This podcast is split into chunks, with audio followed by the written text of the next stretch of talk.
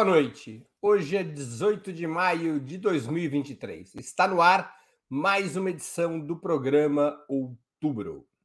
Apesar do presidente da Câmara dos Representantes dos Estados Unidos, o republicano Kevin McCarthy, ter declarado que vê possibilidades de uma resolução favorável ao aumento do teto da dívida norte-americana até a próxima semana, permanece no ar um grande temor. A partir do dia 1 de junho, a maior potência da Terra poderia entrar em default, em moratória, perdendo as condições legais de pagar os juros de sua dívida de 31,4 trilhões de dólares.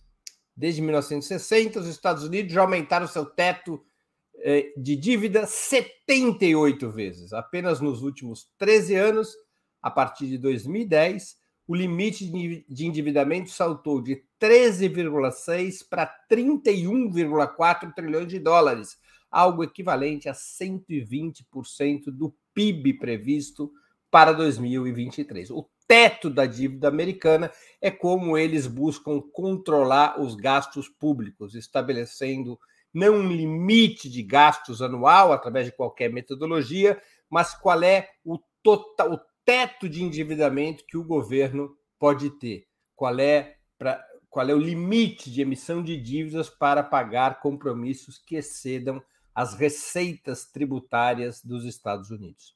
Até o momento, os republicanos aceitam aumentar o teto para 32,9 trilhões, desde que o governo Joe Biden faça cortes no orçamento federal e o crescimento dos gastos públicos fique restrito a 1% ao ano na próxima década. Essa proposta, aliás, já foi aprovada pela Câmara dos Representantes, que é como nos Estados Unidos se chama a Câmara dos Deputados. Essa proposta já foi aprovada pela Câmara dos Representantes em abril, mas ainda depende de aprovação no Senado. A Casa Branca, no entanto, já informou que irá vetar esse projeto, pois sua implementação colocaria por terra o chamado Plano Biden de reorganização da economia dos Estados Unidos a partir de fortes investimentos públicos. Para analisarmos esse tema, com sua repercussão sobre o mundo e, obviamente, também sobre o Brasil, hoje teremos a participação de Oli Ilíada, doutora em Geografia Humana pela Universidade de São Paulo, integrante do Conselho Curador da Fundação Perseu Abramo e autora do livro O Território, o Direito e os Estados pós-nacionais. Mônica Bruckmann, professora do Departamento de Ciência Política da Universidade Federal do Rio de Janeiro, uma das principais estudiosas do desenvolvimento econômico latino-americano. E Jones Manuel, historiador graduado pela Universidade Federal de Pernambuco, educador popular e comunicador digital. Em nome de Opera Mundi, eu cumprimento os três convidados. Faremos o possível para ler eventuais perguntas da audiência, com prioridade aquelas realizadas por membros de nosso canal no YouTube ou que forem acompanhadas por contribuições através do Super Chat e do Super Sticker. Vamos à primeira pergunta. Apenas como hipótese, o que viria a acontecer se os Estados Unidos entrassem em moratória da sua dívida pública, tanto em termos internos quanto em termos internacionais? Na perspectiva de vocês. Com a palavra, Mônica Bruckmann. Oi, Breno. Boa noite, Yoli, Jones e a todo o público que nos acompanha. Bom, é, é uma pergunta hipotética, mas está dentro do leque de possibilidades, embora a gente saiba que o governo dos Estados Unidos fará de tudo para que isso não aconteça. Mas o primeiro que os analistas estão prevendo é uma recessão profunda da economia dos Estados Unidos, que poderia chegar a uma queda de 5% do PIB em 2023 ainda. Uma outra coisa que está se prevendo é, além dessa recessão muito profunda, a possibilidade real de deslocamento do, do mercado financeiro dos Estados Unidos para fora, quer dizer, uma corrida dos investimentos fortíssima essa corrida dos investimentos poderia causar, além de aprofundamento da recessão econômica, é, uma desvalorização importantíssima do dólar e um aumento da taxa de juros.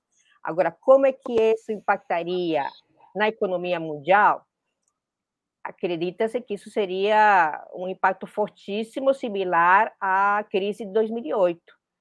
Quer dizer, todos aqueles é, tenedores, é, portadores da dívida pública de bônus do Tesouro dos Estados Unidos, eh, teria uma insegurança muito grande. E isso definitivamente prevê-se que impactaria o mercado financeiro como um todo. Agora, uma coisa interessante é ver como é que a composição dessa dívida dos Estados Unidos. Nesse momento, um terço da dívida tem credores eh, não estadunidenses. É uma dívida interestatal. E o mais interessante é que o segundo credor dessa dívida inter, é, é, internacional, estrangeira, é os Estados Unidos. Os Estados Unidos, nesse momento, tem quase 12% da dívida externa dos Estados Unidos, e Japão em primeiro lugar, com quase 15%. É, e é interessante ver aí, então, que é, a China é, provavelmente fortaleceria a sua posição em relação à economia dos Estados Unidos em relação à economia mundial. Né? Num processo de crise que tem o epicentro nos Estados Unidos, e Estados Unidos deixa de ser aquele país, entre aspas, garantia de estabilidade econômica do mundo, esse imaginário de que, que significa uma estabilidade econômica do mundo passaria desse país para a China, certamente. Então, faria parte de um processo de aceleração do papel central da China, não só no mercado mundial, mas também no sistema financeiro internacional. Como tem ainda uns 20 segundinhos, Mônica, a China, como portadora de tal volume da dívida norte-americana, não seria abalada no caso dos Estados Unidos entrarem em default? Eh, provavelmente teria um impacto, sim. Mas veja que a China já veio saindo dos bônus da dívida pública dos Estados Unidos. Ela já teve, há dois, três anos atrás, uma proporção ainda maior. Então, ela sabe que representa o risco, ela diminuiu a sua participação eh, nos bônus da dívida pública. Eu acho que teria um impacto, mas um impacto que pode ser contornado pelo papel que ela tem na, no comércio mundial e pelo papel que ela tem, inclusive, de reestruturar, capacidade de reestruturação do sistema financeiro internacional certamente. Eu acho que grande parte dos investimentos dirigidos ao mercado estadunidense se deslocariam para o mercado asiático. E isso impactaria muito mais a economia dos Estados Unidos e dos aliados e sócios no mundo. Muito bem. Com a palavra, Ioli Ilíada. Boa noite, Breno, Mônica, Jones. Boa noite a quem nos assiste. Eu quero de saída pedir desculpas pela qualidade da minha imagem. Eu já me comprometi a comprar um equipamento melhor, porque afinal de contas os ouvintes de os ouvintes os, os que assistem é, outubro merecem, né? Então, mas é, por hora é o que temos para hoje, né? como como costumamos dizer. É, já que a Mônica uh, explicou muito claramente, apresentou muito claramente os efeitos mais imediatos desta desse possível uh, default. E aqui eu quero deixar claro que eu acho essa hipótese improvável, até pelas razões que eu vou apontar, mas analisando em tese, né, como hipótese, é, já que a Mônica se debruçou sobre os aspectos mais imediatos, eu queria falar dos aspectos mais estruturais de um calote, de um default da dívida dos Estados Unidos. E para isso eu vou pedir ajuda aqui do do nosso querido José Igor para um pequeno gráfico, se ele puder colocar aqui, ó. Não sei se se é possível lê-lo, espero que sim. Esse é o gráfico da trajetória da dívida dos Estados Unidos, né? Desde que ela começa ali, eu, eu mesma não consigo enxergar, então vou pegar a minha, a minha aqui. É, não, não consigo enxergar de onde ela começa, mas um, ela vai até 2015, porque, para efeito do que eu quero discutir aqui, isso não tem importância. Depois disso, ela continua nessa trajetória ascendente até estourar em 30. Em, em 30 ai, meu Deus, eu, eu e a minha memória, né? 34,4, é isso? Não, 30. Quanto está a dívida, gente? 31,4. 31,4, desculpem, desculpem. 31,4. Bom, é, reparem que essa trajetória da dívida é bastante estável e baixa, e ela começa a aumentar no final da década de 60, começo da década de 70. E aumenta de forma consistente, mas ainda não geométrica, né? não com crescimento geométrico.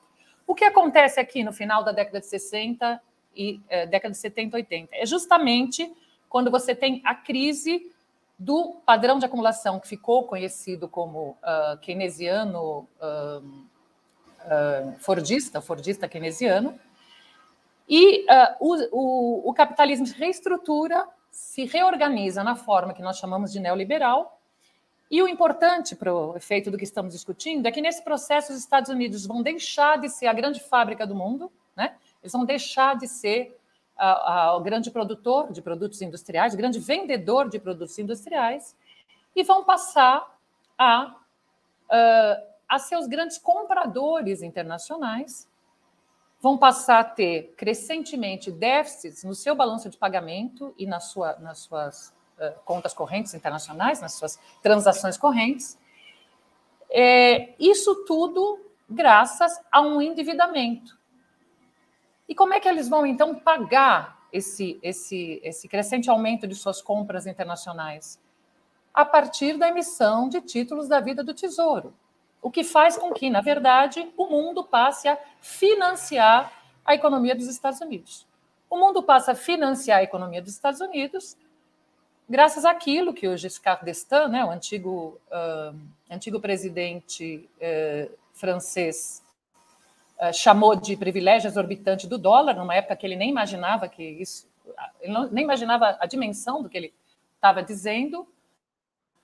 E uh, então a dívida, o meu tempo é curto, mas é importante dizer isso. Depois a gente pode até complementar com outros elementos. Mas é importante que veja a dívida, uh, uh, o endividamento americano passa a ser fundamental fundamental para a manutenção da hegemonia dos Estados Unidos e para a manutenção do próprio modelo neoliberal, certo? Então, a, até aqui, o endividamento é fundamental, graças ao, a, ao fato de que o dólar se torna moeda internacional e, portanto, o mundo compra dólares, o mundo compra títulos do Tesouro americano, compra para suas reservas, etc. E os títulos americanos, eu já vou encerrar, mas os títulos americanos passam a lastrear quase todas as operações financeiras internacionais. Eles são a garantia última de quase todas as operações financeiras internacionais. Pois bem, vou chamar atenção e com isso eu encerro e depois a gente pode falar mais. Mas veja que a, essa trajetória ela vai, em um determinado momento, ter um crescimento exponencial. Que momento é isso? Crise de 2008. Portanto, é evidente que a partir de 2008, a partir da crise de 2008, esse modelo começa a se tornar insustentável de 2007 até agora, a, a, o teto da dívida, a dívida subiu em 250%. 250%. Então, vejam, é claro que é, aquele sistema que se sustentou até 2080 entra em crise e não se sustenta mais. Mas eu continuo falando a respeito disso, espero poder continuar é, na minha próxima resposta, porque eu já me estendi demais.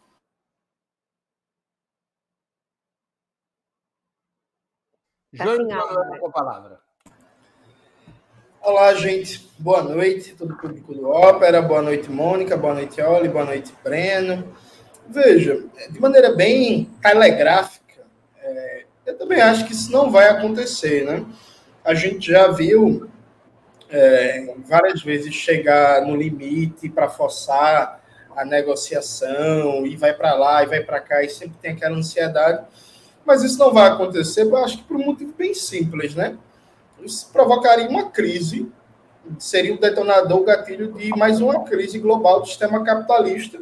E se você pegar os números de crescimento econômico, de produtividade, etc., é, teoricamente o mundo capitalista nem se recuperou ainda da crise de 2018, 2008, né? A gente ainda está vivendo rescaldos da crise de 2008. Eu acho que isso não vai acontecer. Agora, uma coisa me parece muito certa também. Eu estava até meio por fora do tema quando foi anunciado ontem, de madrugada, né, duas horas da manhã, que esse seria o tema do debate. Aí eu não dormi para passar a madrugada inteira lendo, para tentar oferecer aqui uma análise para o público do ópera. Você vê as condições de trabalho aqui. E aí, eu estava lendo que os republicanos eles querem estabeleceu uma, um compromisso com o governo Joe Biden de um acordo que o governo se compromete pelos próximos 10 anos a aumentar no máximo o gasto público em 1% do PIB. Então, assim, é na prática instituir um regime de austeridade que os Estados Unidos nunca tiveram, né? Que, assim, o, o, o, governo Reagan, por exemplo, o auge do neoliberalismo, era uma política neoliberal de corte do Estado para a política social, para a saúde, para a educação, etc. Mas o, o, governo Reagan nunca reduziu o nível de gasto público, né? Isso nunca aconteceu. Tanto que vários analistas chamam o governo Reagan de keynesianismo militar, né? E reduz o papel do Estado na política social até certo ponto, de maneira bem limitada, infraestrutura, em política industrial, mas mantém todo o papel das compras públicas no complexo de defesa, no complexo aeroespacial. É, o governo Joe Biden, evidentemente, não pode aceitar isso, porque o plano Biden, que já virou água, que já é mais conversa do que realidade, com essa medida seria o fim absoluto, né? Então, a se vê, mas eu acho que esse acordo, em algum momento, vai ser instituído, porque simplesmente fazer isso seria é, jogar o sistema capitalista mais uma vez numa crise. E se tem uma coisa que a burocracia capitalista dos Estados Unidos ela é muito profissional, né? Mesmo quando tem alguma baguncinha, como foi o caso do Trump, que queria dar um golpe de Estado, o, o chefe das Forças Armadas falou: não pode dar golpe de Estado aqui, vai atrapalhar, meter aqui os negócios, né? Então, enfim, eles não têm um nível de amadorismo que a gente possa ver, por exemplo, no Brasil. Muito bem. Com a palavra em seguida. Opa, opa, perdão. É, é hora de uma pergunta, não é? Todo mundo já falou. É, às vezes o apresentador se confunde. O crescimento exponencial da dívida norte-americana é um sinal de força ou fraqueza da sua economia? E olha, Ilíada, essa pergunta está amparada na sua exposição sobre a dívida americana. É um sinal de força ou fraqueza da economia americana? Eu agradeço a pergunta porque justamente ela me permite continuar a minha resposta, né? Até me desculpando é que o Breno nos dá perguntas complexas e quer que nós que a gente responda de forma muito rápida e tem gente que é muito bom nisso, mas não me incluo entre essas pessoas. Bom, então, como eu estava tentando apontar, isso é um sinal, para responder objetivamente a pergunta, de fraqueza. Na verdade, veja, eu estava tentando demonstrar que da década 70 ali, quando, quando o problema que, é, é, que aparece como problema, mas que os Estados Unidos revertem a seu favor, ou seja, a sua capacidade de se endividar, tendo como garantia que o mundo será, de alguma forma, compelido a financiar os seus déficits, que são déficits duplos, chamados déficits gêmeos, eu quero chamar atenção para isso, quer dizer, além do déficit na balança de pagamento, além de exportar mais, eh, de importar mais do que exporta, o governo gasta mais do que arrecada. Né? E tudo isso funcionou com um certo equilíbrio até a crise de 2008. Embora isso também esteja na base da, digamos, do deslocamento da produção industrial, da produção de, de valor efetivo para outras regiões do mundo, notadamente para a Ásia, enfim. Quando você tem a crise de 2008, a gente tem dito aqui, não é uma crise financeira, é uma crise do próprio, da capacidade do próprio neoliberalismo de garantir a reprodução ampliada do capital, que é a essência do capitalismo. Isso foge do controle, evidentemente fugiu do controle. Porque, veja, eu comecei dizendo que eu não acredito que isso, que, que vá haver o calote, porque as consequências, a pergunta do Breno era sobre isso, e eu acho que acabei não chegando, porque as consequências seriam catastróficas, além das consequências de curto prazo, isso significaria, num primeiro momento, de fato, é um desmonte total, um desarranjo total do sistema financeiro internacional, que, por sua vez, respalda o sistema econômico. É a base, é o fundamento do sistema econômico, ou melhor dizendo, do capitalismo tal qual ele está organizado hoje. Nós poderíamos, poderíamos dizer, isso é bom, é um sinal de fraqueza dos, quer dizer, aqueles que torcem para o mundo mais, digamos, mais equânime, né, que são anti-imperialistas, poderiam pensar, isso é bom porque é um sinal de fraqueza e se por acaso os Estados Unidos declarassem um default, a economia deles ruiria e que bom, né? Só que isso não é verdade, porque nós estamos falando do sistema capitalista, de um sistema. Eu disse há pouco que é, o, os Estados Unidos são grandes compradores e que é, esse, essa compra é financiada pela, pelo mundo, que compra títulos.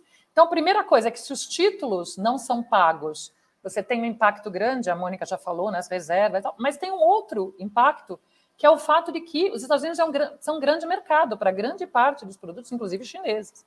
Então, você teria um desarranjo muito grande, uma crise profunda, da qual a gente, a gente poderia torcer para que saísse uma ordem melhor, um mundo mas isso não está garantido, né? Não está garantido. Até vamos lembrar que na outra crise 70, 80, por incrível que pareça, embora seja uma crise que começa nos países, é, é, começa nos próprios Estados Unidos, é, os efeitos dela começam a se sentir nos próprios Estados Unidos, no fim das contas, ela resulta na, na, na, na queda da União Soviética. Né? Então, veja, você poderia imaginar que naquele momento a União Soviética, por várias razões que não cabe aqui é, não cabe aqui, não temos tempo para discutir, mas então não necessariamente os efeitos vão ser é, progressivos. Agora, eu acho que é sim, é um sinal de que isso é um problema e não se sustenta. Os próprios Estados Unidos estão tentando reverter, só que as forças objetivas, as forças econômicas objetivas, até agora, são mais fortes do que as decisões políticas. O próximo a falar é Jones Manuel, mas apenas respondendo uma pergunta factual de um espectador, a relação dívida-PIB da China fechou no ano passado em 21,4%. É uma relação bem baixa da relação dívida-PIB da China. Com a palavra, Jones Manuel. Então, veja, é, do ponto de vista de perspectiva histórica, é, não tem problema o crescimento constante da dívida pública. Assim, Vamos lembrar, por exemplo, o velho Marx, no livro 1 do Capital, em que o Marx vai fazer um debate sobre como a dívida pública britânica cresceu de maneira exponencial durante todo o processo de desenvolvimento capitalista. Há um debate na economia política marxista né, de que o capitalismo na era imperialista passa por um processo de criação de uma camada, de uma aristocracia financeira que parasita na economia, você tem um crescimento do papel das finanças, do capital financeiro, e na era do neoliberalismo você tem um debate sobre financiarização da economia. Perfeito. Porém, contudo, todavia, o capitalismo sempre teve, sempre teve um processo especulativo. É natural do capitalismo o, o dinheiro, dinheiro, né? Processo de especulação financeira e a dívida pública dos estados nacionais sempre foi um ativo estratégico seguro e de rendimento certo. Inclusive, sempre foi um ativo, um instrumento de política macroeconômica, né?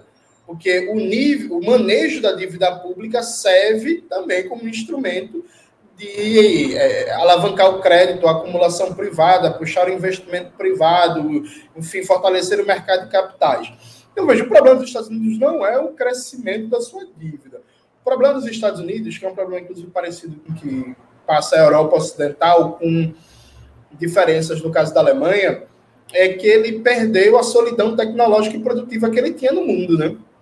Se a gente parar para pensar o final da Segunda Guerra Mundial, excluindo o mundo socialista, Estados Unidos, Europa Ocidental, e nem todos os países, evidentemente, mas Estados Unidos, Europa Ocidental, Japão, Canadá e mais para os anos 80, Coreia do Sul, por aí vai, eram os países dominantes do mundo capitalista que tinham capacidade produtiva tecnológica, que tinham um alto nível de industrialização, que tinham capacidade de exportar bens manufaturados para o mundo inteiro e faziam isso mais ou menos sozinhos, né?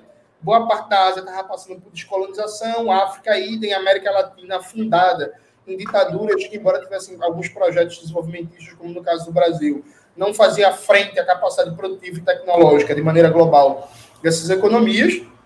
Então, o problema dos Estados Unidos é que ele não é mais um país no mundo capitalista, porque a China está integrada ao mundo capitalista, né? O que é a China já é outro debate. Agora, inegavelmente, a China está integrada às cadeias de global, é, às cadeias de valor global.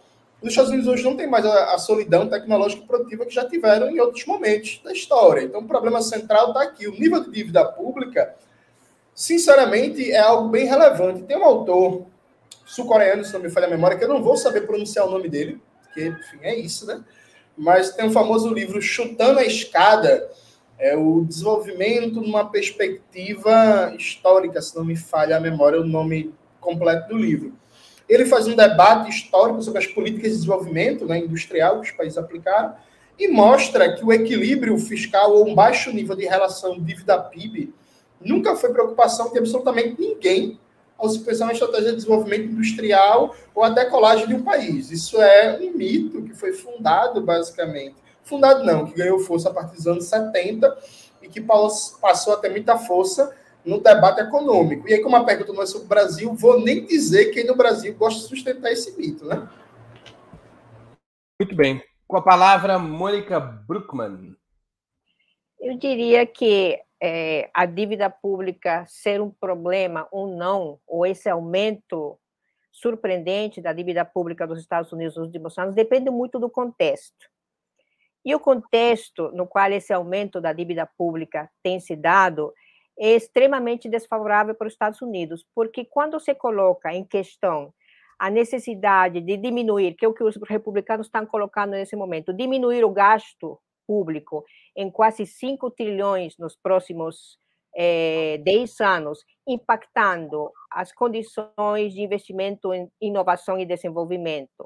Ou, por exemplo, o projeto lançado como bandeira do, da, da, luta contra a mudança climática de Biden, que é a, a, o projeto de é, investimento em energia renovável, aí a questão está muito complicada. Né? Então, o que está sendo colocado em, em, em, questão é a possibilidade de Estados Unidos continuar investindo nisso que o Jones colocou muito bem, em ciência, tecnologia e inovação, que é, afinal de contas, o que vai garantir um, um lugar hegemônico na economia mundial. Estados Unidos já está tendo muita dificuldade de viabilizar esses investimentos a diminuição da participação dos Estados Unidos no produto global, quer dizer, se a início, se inícios do, do, século 21, Estados Unidos será responsável por é, 25% da produção de valor agregado mundial, quer dizer, da produção industrial, é, em 2018 caiu para 11%.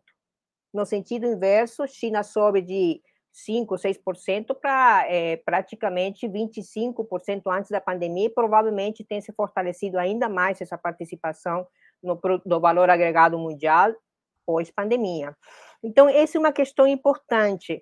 Um outro aspecto que eu queria chamar a atenção aqui é as condições em que se gera essa dívida, e quando a gente vê, por exemplo, essa elevação do teto de gasto dos Estados Unidos, é, existe uma coincidência muito grande entre o início da guerra contra o terrorismo global, 2001, onde o teto de gastos era 5 trilhões, e o momento atual, de 30,4 trilhões de dólares. Quer dizer, um aumento de 600% do teto da dívida pública para atender eh, as guerras que os Estados Unidos inicia no Meio, Meio Oriente e que, e que perde, tem que se retirar nas condições que a gente viu que se retirou, é, para financiar a diminuição da contribuição tributária, que foi uma coisa que é, Trump é, decretou no seu governo, né, a diminuição da, da, dos impostos a certos setores aliados do governo, e a diminuição do investimento, o gasto público em setores estratégicos. Então, nessas condições, é, é uma situação muito desfavorável dessa dívida. Alguém dos, é, dos nossos é, ouvintes mencionou aqui que Estados Unidos é a maior dívida do mundo. Não é. É a nona maior dívida do mundo, passou a ser 13 terceira dívida do mundo, a nona de, 20, de 2000 19 a 2022, mas dentro das grandes economias, certamente a maior dívida do mundo, se você compara as economias do norte. Então, é um processo de endividamento... Falando em percentual do PIB, né? Não, falando em percentual do PIB, nós temos que a dívida dos Estados Unidos em, 2000, em 2007, por exemplo, significava 45% do PIB. Em 2021, 2020 chega a 119% o PIB e nesse momento está em 115% o PIB. Eu digo, mas ela é a nona maior dívida em, em termos absolutos ou com percentual do PIB? Em termos absolutos. Em termos absolutos. E em termos relativos, é, nós poderíamos até buscar esse dado, mas certamente, é, se você compara com a dívida da China, que tem uma, uma, uma, participação muito baixa em relação ao PIB. O, o, Brasil, por exemplo, nós temos nesse momento uma dívida que representa 75% do PIB, né? uma, um patamar muito mais baixo que os Estados Unidos e estamos com uma rigor do teto é, de gasto muito maior que os Estados Unidos, mas isso será talvez motivo de outra discussão. Muito bem. Vamos a mais uma questão. Só um segundinho. O que, que explica que os Estados Unidos possam elevar seu endividamento público praticamente sem limites e os governos dos países capitalistas periféricos, como o Brasil, sintam-se obrigados a adotar como principal critério de política econômica a redução da dívida pública em relação ao PIB. Com a palavra, Jones Manuel. Que presente, hein? Veja, é... eu sou eu sou muito bacana com esse cidadão. Que presente. O instrumental de política macroeconômica, a capacidade de aplicá-lo, não é um debate técnico. Porque, assim, eu, já brinquei isso várias vezes. Se você pegar os economistas heterodoxos, progressistas de esquerda, todo mundo mais ou menos sabe o que fazer para garantir desenvolvimento econômico, complexidade produtiva, industrialização e por aí vai. Sabe? Ah, reduzir a taxa de juros, encomendas é, é, é, um programa de encomendas de compras governamentais, estímulos seletivos a setores estratégicos, sabe, o envolvimento da universidade com empresas públicas, setor privado, enfim, tem um mix de políticas econômicas que meio que mais ou menos está pacificado na literatura do desenvolvimento que é necessário fazer. Qual é o problema? A aplicação disso depende de poder político depende de que bloco de classes está ali conseguindo, está ali dirigindo o Estado e aplicando essas políticas e qual é o papel do país na divisão internacional do trabalho. Eu sempre brinco com alguns entusiastas da China que tem gente que quer imitar as políticas econômicas chinesas sem ter revolução. Né? A China só conseguiu fazer o que ela faz porque teve uma revolução que internalizou os mecanismos de poder garantir uma soberania nacional de fato para o país, além de alguns detalhes importantes, como bomba atômica e bomba de hidrogênio, que permite que o país faça o que o Brasil não faz. Então, por exemplo, a China, de maneira sistemática, nos anos 90, rompeu os acordos de patente, as legislações internacionais do Banco Mundial e FMI sobre é, é, é, patentes e propriedades, royalties e por aí vai, para desenvolver o seu sistema nacional de ciência e tecnologia. Não aconteceu nada. O país não foi invadido, teve choradeira, teve reclamação, mas o país não foi invadido, não teve bloqueio econômico, não assassinaram o presidente, não teve a Lava Jato, a mídia da China não ficou fazendo campanha contra o próprio governo. Aqui no Brasil, em 96, teve um debate gigantesco sobre a lei de patentes, em que o governo dos Estados Unidos praticamente obrigou o FHC a aprovar uma lei de patentes que estava de acordo com o interesse dos Estados Unidos, para garantir o monopólio tecnológico deles. Percebe? Então, o que, que acontece? Eles podem entrar em déficit sem problemas, podem soltar pacotes bilionários, trilionários de expansionismo fiscal e que não acontece nada.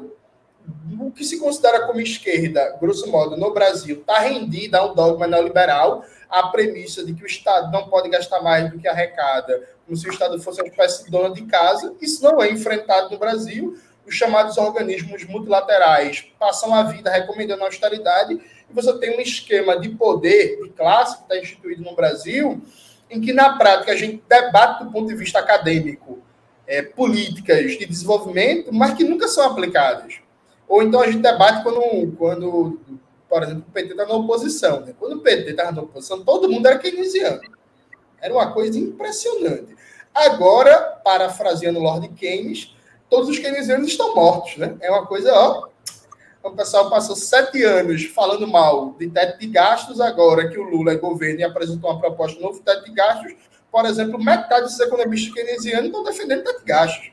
Teve um, inclusive, que falou que o teto, novo teto de gastos é um avanço civilizatório. Então, assim, sabe? É por isso, para concluir de verdade, é por isso que eu lancei um vídeo no começo do ano dizendo que nem ia ter industrialização nenhuma. Vai ter políticas industriais, perfeito vai melhorar um setorzinho aqui, outro setor ali, tal, não sei o quê. Mas no final dos quatro anos de governo Lula, a gente vai dar no mesmo grau de, de desindustrialização e de reprimarização da economia do que está agora. Se não tiver pior, porque não dá para fazer isso sem alterar a, a correlação de forças do bloco no poder. Muito bem. Mônica Bruckmann com a palavra. Eu te confesso que me faço essa mesma pergunta todo dia. Eu não entendo por que, nem como, no mundo que está tentando sair de uma crise tão profunda como essa de 2020, que se alastra até agora, e que os países estão ampliando o gasto público, nós estamos com uma camisa de força, com um, um teto é, de gasto e agora com algumas punições adicionais, que é o que vai ser votado na próxima, é, na, nas próximas semanas, é, que ainda colocam maior pressão nesse teto de gasto. Eu não me pergunto por que, que esse teto tem que ser anticíclico e não procíclico. Quer dizer, quanto mais crescimento econômico você tem, você tem condições de um maior gasto, sobretudo no momento que você tem que garantir é, uma série de investimentos, por exemplo, para reindustrializar o país, que é uma das metas chaves do governo. Isso só é possível com uma ampliação do gasto público em setores estratégicos. É, eu acho que é uma decisão política muito complexa, muito complexa que vai na contramão do que a gente está vendo que são as saídas das economias é, desenvolvidas e as economias em desenvolvimento também. É, e é uma complicação grande porque certamente vai afetar muito das condições não só de recuperação econômica, sino também de avançar a um processo de recuperação industrial do país. É, isso me preocupa muito e não, não vejo é, um correlato entre o que é uma tendência mundial no sentido de o gasto público e a dívida pública é, ser, de alguma maneira, um instrumento para alavancar a recuperação econômica e o que nós estamos é, construindo aqui com esse arcabouço fiscal, com essas restrições é, ao teto de gastos. Com a palavra, Ioli Ilíada. Bom, é, tentando responder a pergunta de por que os Estados Unidos podem fazer isso e os, e os, demais, e os mortais, demais mortais, não, não podem, né? Aqui, às vezes eu fico pensando que quem assiste esse programa às quintas deve achar um pouco enfadonho o nosso, nossa bancada, porque em geral a gente tem muito acordo. Então eu vou aproveitar para divergir um pouco do, do camarada Jones, para ver se fica mais divertido aqui o nosso debate. Evidentemente, eu estou brincando. Mas eu, eu, eu quero, para responder essa pergunta, e sem entrar no Brasil especificamente, eu quero dizer que há dívidas e há dívidas. E eu vou voltar a algo que eu tenho insistido aqui, é que no caso da dívida dos Estados Unidos, não se trata de, um, de você um, de você elaborar um orçamento, esse orçamento passar por problemas, ser deficitário, enfrentar crises. Não se trata sequer de ter gasto mais, apenas de ter gasto mais na época da pandemia ou por conta das guerras. O endividamento ele passa a ser estruturante. Eu insisto nisso. Há vários eh, vários estudiosos do assunto. O, uh, o endividamento passa a ser estruturante do arranjo capitalista na nação hegemônica e que, inclusive, foi importante para garantir que essa nação, que esse país, permanecesse hegemônico até agora. É, e ele, por que, que é possível? Justamente pelo fato, eu já dei um spoiler disso na minha, nas minhas respostas anteriores, de que o dólar se torna, com a ruptura dos acordos de Bretton Woods, o dólar se torna a moeda internacional sem nenhum lastreamento.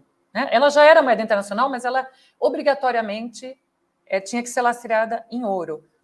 Agora não mais. Então, os, isso possibilita que os Estados Unidos, como nenhuma outra nação, sobreviva à base de financiamento. Não é que ela emite títulos para uh, para uh, fechar as suas contas. Ela passa a se endividar porque veja, é este, é, quando ela se endivida, a lógica é ela se endivida, ela emite títulos e ela, com esse dinheiro, compra produtos dos outros países, que, por sua vez, fazem o quê com esse dinheiro? Compram dólares e títulos do Tesouro. Há uma lógica nisso e faz sentido, ou fazia. Então, a questão não é o crescimento da dívida americana, a questão é este crescimento exponencial a partir da década de 80. E aí, a partir da década, a partir de 2008. E aí, essa é a pequena divergência, é que é evidente que há várias discussões sobre a relação dívida, eh, dívida PIB. Evidentemente, eu eu sou contra você limitar os gastos. Eu acho que algum endividamento é importante, é possível, é necessário e pode ser feito sem problemas, a, depender das circunstâncias. Mas o problema é que, como materialista, não é possível pensar numa economia que já está há 50 anos, basicamente, sobrevivendo, sobrevivendo sem lastro de produção efetiva de valor, que é disso que se trata, e a Mônica tocou nisso, sem lastro efetivo de produção, material de produção de valor, sobrevivendo graças ao fato, à confiança e ao fato de que o mundo deposita nos Estados Unidos, claro, porque também são a principal nação, nação é, militar, nação mais forte, evidentemente, esse é o lastro, esse é o único lastro, o lastro militar, porque o mundo deposita, é, precisa, confia nos Estados Unidos e confia nos títulos americanos e confia na capacidade de pagar, e com base nisso, o, o, o capitalismo dos Estados Unidos tem que se sustentar. Não só com base nisso, mas isso é um fundamento. E eu e com isso eu encerro, porque eu sei meu, que meu tempo está acabando. Não é à toa, e a gente vem discutindo isso, não é à toa que haja uma preocupação enorme com o debate sobre a desdolarização. Aliás, o Trump disse recentemente, numa entrevista, que isso equivalia a uma declaração de guerra. E é verdade, é por isso. Porque sem a dolarização, com a desdolarização, esse arcabouço econômico desmorona. Se o mundo não financiar o capitalismo dos Estados Unidos, o capitalismo dos Estados Unidos não se sustenta. Breno, eu queria fazer apenas um comentário ao que Yoli acabou de dizer, que eu acho bem importante isso que ela colocou, né? o mundo confia, confiava em que Estados Unidos é um país de estabilização do sistema financeiro internacional, que o dólar é uma moeda estável e que é um estabilizador da economia mundial. The Economist acaba de publicar um artigo, digamos, o tanque de pensamento conservador na Europa, acaba de publicar um artigo dizendo que o grande risco de um default é que o mundo deixe de confiar nesse poder estabilizador dos Estados Unidos e passe a vê-lo como um desestabilizador. Eu acho que isso é uma questão interessante que está em jogo. A pergunta é qual será o novo centro de estabilização da economia mundial e do sistema financeiro internacional? Muito bem. Vamos a mais uma questão, a quarta questão da noite. O embate sobre o teto da dívida norte-americana indica que os republicanos, nesta etapa, representariam o neoliberalismo e os democratas teriam feito um giro desenvolvimentista ou keynesiano, como preferirem. Biden seria o novo Franklin Roosevelt, como alguns setores chegaram a afirmar, até mesmo carimbando sua política econômica como revolucionária? Com a palavra, Mônica Bruckmann. Eu acho que não chega tanto, não, Breno. O que eu vejo é, nesse embate entre republicanos e democratas é um embate partidário é, que tem, em grande medida, um componente que são as próximas eleições. Quer dizer, o que, que significaria para os republicanos é, é, se comprometer com uma elevação do teto de gastos nesse momento? Significaria dar uma folga ao governo Biden, permitir. Porque o que, que eles estão colocando? Eles estão colocando uma série de restrições para esse acordo. Restrições que têm a ver com financiamento é, do, dos serviços do, do, da, é, de Medicare, Medicaid, todo que é o sistema de é, previdência dos trabalhadores, todo que é financiamento de gasto em, em serviços médicos, é, investimentos chaves. Então, se eles retiram, é, condiciona a elevação do teto a diminuição desse tipo de gasto, certamente o governo Biden vai é, entrar no processo de é, muito problemático de cara às próximas eleições. Eu acho que a, a, a, questão tem a ver com isso. Agora, tem posturas dentro dos republicanos, como as do próprio Trump, que dizem: não, não interessa, o default não é tão ruim assim, a gente reorganiza a economia e não tem problema. Aliás, é um dos que mais pressionam por é, uma moratória dos Estados Unidos, justamente, eu acredito, apelando a essa situação de desgaste dos republicanos é, nesse processo é, eleitoral ano que vem. Então, eu acho que as questões são muito mais concretas, muito mais terrenais, muito menos, digamos, apelativas a, a, grandes projetos nacionais de desenvolvimento e tem a ver mais com é, uma corrida eleitoral que coloca uma maior complexidade para a economia dos Estados Unidos no momento de crise que vem se aprofundando muito antes de 2020, já inclusive antes de 2008, e da qual não conseguem sair, cada vez com mais restrições para sair é, dessa, dessa crise e recuperar condições de crescimento econômico, condições de investimentos é, estratégicos. Né? Agora, se temos em conta um dispositivo que, no caso de a situação ficar mais complicada e não chegar a um acordo bipartidário, que é a aposta do governo Biden nesse momento, é, inclusive por isso que vai voltar antes da, da, da gira que pensava fazer por, é, por Ásia, é, para tentar fechar esse acordo antes do dia 1 de junho. Né? Cancelou a, a visita à Austrália, a outro país asiático, vai voltar para fechar esse acordo. É, a ideia é que é, uma das possibilidades seria que o Fed, o Banco Central dos Estados Unidos, compre parte dos bônus do Tesouro. Com isso, certamente, o que vai acontecer é uma diminuição das reservas dos Estados Unidos. E isso tem um impacto é, concatenado em desvalorização da moeda, subida dos juros e tudo mais.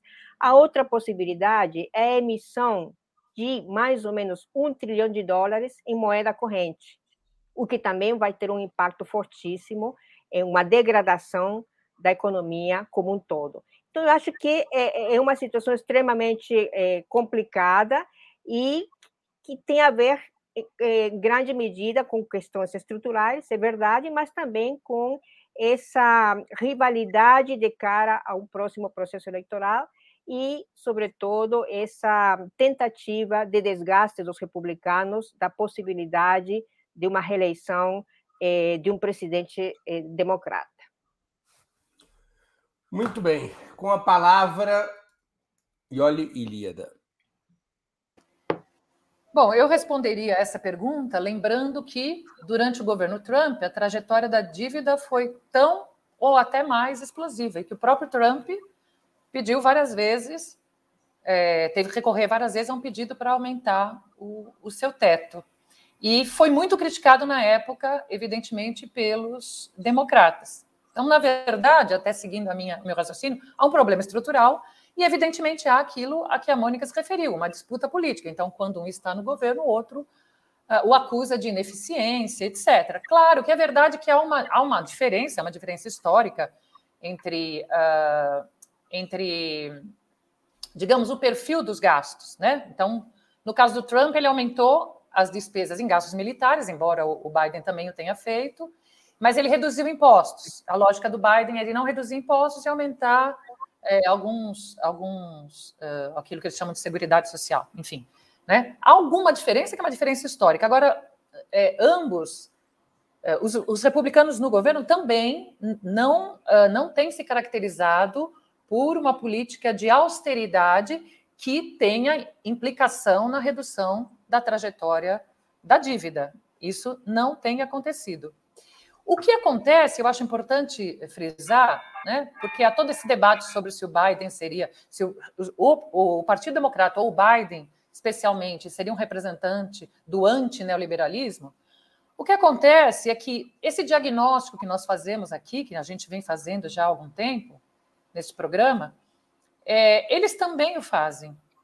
Né? Eles também o fazem. Aliás, circulou por entre nós uma avaliação que o Jake Sullivan, né, conselheiro de segurança nacional, fez no Brookings Institute, e que é muito interessante, porque ele, ele uh, diz exatamente isso que a gente está dizendo. Ele diz que aquele modelo acabou, que a, a China cresceu graças a isso. Ele faz uma espécie de crítica ao neoliberalismo no sentido do seu esgotamento, diz que isso acabou levando a China, que tem uma outra lógica, que é uma lógica de investimentos públicos no desenvolvimento, a ameaçar os Estados Unidos, que para os Estados Unidos competirem com a China, eles precisam começar, o Estado, do, né, o Estado americano precisa é, jogar forte na economia, ou seja, é preciso é, é, que o Estado atue para reinternalizar, desculpem, reinternalizar a produção, reinternalizar principalmente a produção industrial, obviamente de alta tecnologia, etc, etc. Então, o que há é uma, um diagnóstico claro e uma tentativa de reverter o problema, porque ele está, como está demonstrado, estourando, ele não se sustenta. É, a questão, evidentemente, é que não interessa, como disse a Mônica, aos, aos republicanos que seja o Biden, embora parênteses, a gente já discutiu isso em outro programa e eu já disse que eu não acho que seja tão simples assim, com uma canetada, reformar, digamos assim, o capitalismo. Mas, de qualquer maneira, não interessa, evidentemente, aos republicanos que seja o Biden a, a, a fazê-lo, e eles vão uh, vão tentar impedir que isso aconteça, principalmente porque tem eleição ano que vem. Então, quanto mais eles puderem cortar as possibilidades, as margens de manobra é, orçamentárias do Biden, melhor para eles eleitoralmente. Com a palavra, Jones Manuel. Eu, que sou uma pessoa relativamente rancorosa, e aí o jovem místico diria que é coisa de mapa astral, eu lembro que quando o Biden anunciou o plano Biden, apareceu algumas vozes emocionadas falando que era o fim do neoliberalismo. Veja, não era o fim do neoliberalismo nos Estados Unidos, era o fim do neoliberalismo no mundo. No mundo. Aí eu fiquei vendo aquilo ali e pensei assim, meu irmão, ou eu não entendo nada, ou eu não entendo nada, o que é sempre uma possibilidade, e as pessoas estão meio emocionadas, né? E aí, ao fim e a cabo, o plano Biden, é, assim, está fazendo água. Está fazendo água por algum, alguns aspectos objetivos. Primeiro, neoliberalismo não é um nível de gasto Neoliberalismo é um modelo econômico, um modelo de desenvolvimento, uma fase do capitalismo. O que define o neoliberalismo não é, por exemplo, uma política de austeridade. Porque no centro do sistema capitalista, por exemplo, acabei de citar o exemplo do Reagan. O Reagan não reduziu o gasto público. E a própria política de austeridade foi uma política de austeridade para alguns setores do aparato estatal, particularmente a assistência social. Assim como a Margaret Thatcher também não reduziu o nível de gasto público e também não reduziu a relação dívida-PIB. Então, o que caracteriza o neoliberalismo não é o nível de gasto neoliberalismo é um modelo econômico que tem várias premissas. Demitir o estado da produção, acabar com o planejamento, desregulamentar as finanças, precarizar as relações de trabalho, e etc, etc, etc. Né? Então, eu acho que, primeiro, é, desde que o Biden apareceu, é, fica muito claro que existe uma confusão conceitual na esquerda sobre o que é, é neoliberalismo. Essa confusão conceitual, inclusive, se explica a partir do debate, que normalmente é muito ruim, que é o governo Lula foi anti-neoliberal. Pelo amor de Deus, né, gente? O governo Lula teve uma política econômica diferente da FHC em vários aspectos. Agora, assim, não dá para dizer que a mudança do mix de política econômica, e nem foi uma mudança tão radical, porque se manteve meta de inflação, câmbio flutuante, regime de, de, de, de superávit primário, não dá para dizer que uma mudança de política econômica significa uma mudança do fim do neoliberalismo. Porque se fosse assim, acabar com o neoliberalismo seria muito fácil, viu? Seria uma sexta-feira. Então, se fosse assim, a gente poderia dizer que, por exemplo, o governo Petro acabou com o neoliberalismo na Colômbia já, com menos de dois anos de governo, porque teve uma mudança radical na política econômica. Isso é um ponto. O segundo ponto é que todo mundo esquece do, das massas fazendo história, né? Porque o New Deal não foi assim. O Roosevelt estava lá fumando charuto, teve a ideia muito boa, conversou com Getúlio Vargas e pensou: ó, oh, vou criar um novo modelo de desenvolvimento nos Estados Unidos. O New Deal se deu num contexto de uma crise capitalista global, com a União Soviética crescendo mais de 10% ao ano, Slav Stalin com a luta de classes pegando no mundo e com os Estados Unidos pipocando de greve e de protesto. Então, foi um, um contexto específico em que a luta de classes possibilitou que o Estado assumisse um papel na economia que não acontece toda semana. Não é toda semana que a burguesia de um país aceita vários mecanismos de controle do poder público de regulação econômica em nome de parar o perigo vermelho. Percebe? Então, assim, não existe New Deal, por exemplo, sem aumento da temperatura da luta de classes e ameaça global ao sistema capitalista. Aliás, só por curiosidade, um dos instrumentos que o Roosevelt foi, usou, usou foi um tremendo default da dívida, né?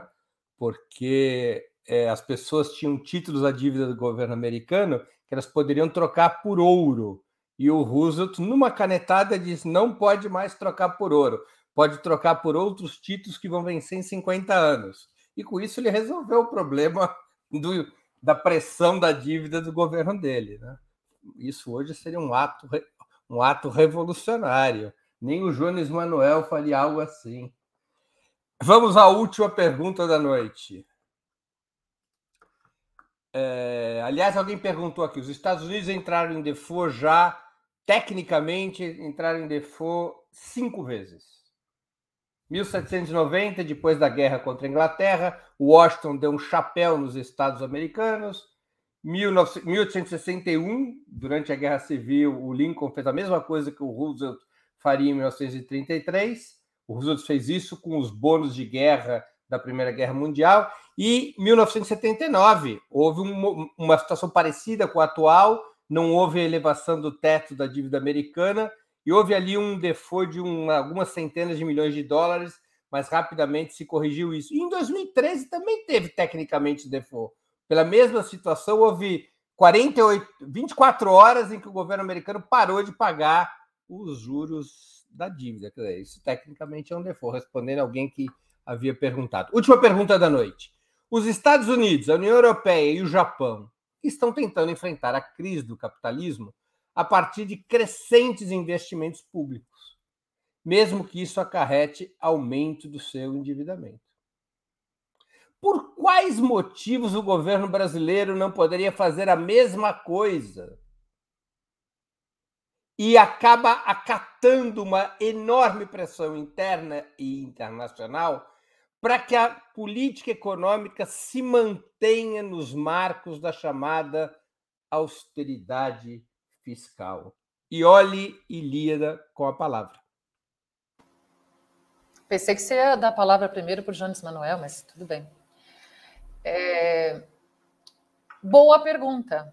Né? É inexplicável. Aliás, eu citei o texto do, do Jake Sullivan e a primeira coisa que eu pensei quando vi o texto foi vou enviar para algumas pessoas, vou enviar para o amigo do Jones Manuel, porque é, é inacreditável, é, assim, é, realmente uh, este momento, eu vou retomar a lógica do meu raciocínio porque eu acho que ela é importante. É um momento de reconhecimento internacional do esgotamento do modelo neoliberal. E, isso é real. Economistas, até o FMI de vez em quando, né? Escreve alguma coisa a respeito. Há um reconhecimento. Como se sair disso? Não é fácil, o Jones já disse, não é com uma canetada, não é simples assim, né? Mas há um reconhecimento do esgotamento. E eu sempre digo, não é a crítica pelas razões que nós criticamos, pela sua perversidade, por todos os efeitos é, regressivos que provoca para a classe trabalhadora.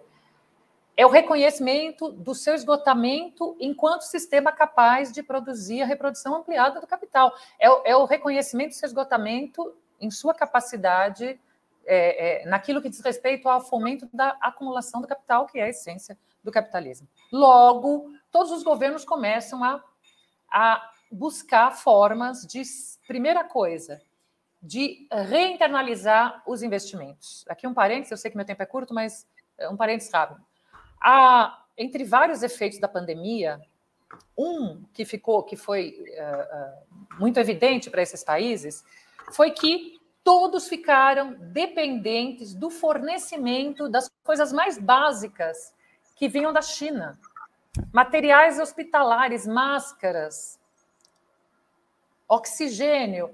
E ali ficou evidente que esta dependência, né, para, os distintos países, que essa dependência, que essa ideia de uma globalização em que cada um se especializa, uns produzem uma coisa, que era é, um, é uma roubada. E todos os países estão preocupados em como reverter isso, embora, insisto, não é tão simples porque é um problema estrutural.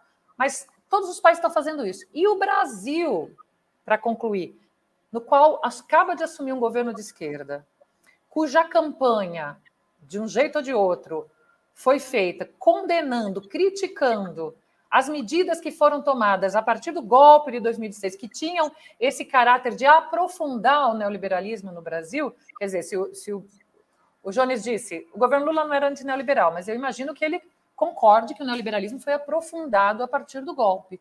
E nós tínhamos a chance de fazer algo diferente, nós, sem lutar, sem disputar, sem tensionar a correlação de forças, nós nos comprometemos de saída com o ajuste fiscal, com um ajuste fiscal que é, justamente vai limitar aquilo que era mais importante nesse momento, que era você ter dinheiro para aumentar o investimento, aumentar o investimento público de tal sorte que você pudesse ter um programa de reindustrialização e que, por sua vez, geraria aumento de emprego, e geraria aumento de renda, e geraria, enfim, imensas possibilidades. Isso é uma espécie de suicídio político. Eu quero terminar dizendo que eu comecei falando que eu não acredito que os Estados Unidos é, não ampliarão o teto da dívida, porque eu não acredito que eles cometerão um suicídio político. E, no entanto, parece que alguns governos em alguns países estão dispostos a fazer. Muito bem. Com a palavra, Jones Manuel. Veja, gente, eu acho que tem um ponto fundamental. A gente tem minoria no Congresso Nacional, perfeito. A gente é minoria na Câmara dos Deputados, a gente é minoria no Senado. Só que a agenda de austeridade não foi imposta pelo Congresso. Ela saiu do governo. Eu acho que isso é importante. O governo Lula decidiu, os primeiros seis meses de governo, que a principal agenda do país seria um novo teto de gastos. E o projeto chegou no Congresso uma desgraça. Veja, não é que o governo Lula tentou, nos primeiros seis meses de governo, enviar um projeto para o Congresso avançado para recuperar a capacidade de investimento público e o Congresso está impondo uma lógica de austeridade fiscal. O Antônio Martins, de outras palavras, ele soltou um texto muito bom, fazendo uma análise de, do, da piora do texto do novo arcabouço fiscal, do novo teto de gasto no Congresso, e o Antônio Martins mostra que o Cajado, o Cláudio Cajado, ele não impôs uma nova lógica ao projeto, ele apenas tornou mais dura a lógica que já estava inscrita no projeto do Haddad. Percebe? Do Haddad do presidente Lula. Então, veja, Lula cometeu mais um estelionato eleitoral, né, tem uns 30 na conta dele, em que ele passa a eleição inteira dizendo que não ia ter teto de gastos, que não tem que ter teto de gastos, e o governo Lula não se propõe a lutar contra a austeridade e uma lógica de teto de gastos. E aqui vejo, gente, não só o governo Lula, o que a esquerda brasileira está fazendo é uma coisa vergonhosa. Você entra no site de centrais sindicais, de sindicatos importantes, da UNE, de movimentos sociais, de veículos de mídia independente, de esquerda, progressista, e ninguém está falando nada. Ninguém está debatendo nada. O novo teto de gastos apresentado pelo Fernando Haddad, se ele tivesse sido aprovado em 2003, de 2003 até hoje, ele teria tirado 8 trilhões de investimento público. 8 trilhões com T de tapioca. Percebe? Então, assim, é impressionante o silêncio, é impressionante, inclusive, um clima de cinismo, um clima de. Ah, Lula falou que a Terra é redonda, foda-se! Tipo, ah, que, que massa, piadinha. A política virou uma espécie de memificação permanente. É a piadinha, que a Terra é redonda e que não sei o quê. Pô, o novo teto de gastos, o Cláudio Cajado colocou um mecanismo de punição que, se não cumprir a meta fiscal por dois anos seguidos, fica proibido de fazer concurso público e dar reajuste para o funcionalismo público fica proibido de dar reajuste para o Bolsa Família, fica proibido de dar reajuste no salário mínimo. Percebe, tipo, o grau de absurdo que é isso com uma paz de cemitério. Por fim, eu termino falando uma coisa que o Breno não vai gostar e a Ioli provavelmente não. Mas veja, eu estava me pegando ontem numa reflexão, conversando inclusive com o Pedro Mari, só que o Pedro Mari não pode falar essas coisas em público e eu posso, né? O PT às vezes me lembra o PRI, o Partido Revolucionário Institucional Mexicano o PRI surge de um processo de rebelião popular, não sei o que e tal, e ele se transforma numa máquina de paralisação da classe trabalhadora mexicana que funciona por 70 anos. E não que o PRI não tivesse elementos de política externa avançada, não fizesse política pública e tal. Mas o PRI é uma máquina de paralisação da classe trabalhadora mexicana por 70 anos. O PT, ele, sem ter a eficiência do PRI, porque o PRI era muito mais né, profissional e muito mais é, o PRI era um partido efetivamente mafioso, e eu não acho que o PT seja isso, pelo contrário, mas veja, o PT funciona como uma máquina de paralisação da classe trabalhadora. Porque imagina, se é Simone Tebet que ganha a presidência e que apresenta um teto de gasto com os parâmetros do Haddad. Imagina o que estaria acontecendo hoje nas ruas. Imagina o que os deputados do PT não estariam falando. Imagina o que os veículos de mídia progressista não estariam falando. Percebe? mas é governo do PT.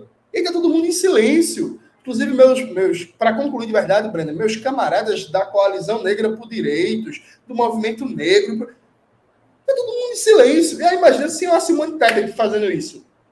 Percebe? Então, eu acho que a gente. Eu estou, inclusive, escrevendo um texto, vamos, Breno, é, comparando o PT com o PRI. Eu sei que você vai discordar, vai querer responder, mas está se aproximando, viu? Com a palavra, Mônica Bruckmann. Bom, Breno, eu meio que respondi já numa pergunta anterior a minha perplexidade, posso usar essa palavra, de essa é, política é, do, de manter o, o, teto de gastos num momento que não é qualquer momento, viu? É um momento de crise da economia mundial, é um momento em que é, os, as dívidas públicas estão sendo utilizadas para produzir um maior investimento, permitir um maior investimento em setores estratégicos, em proteção social.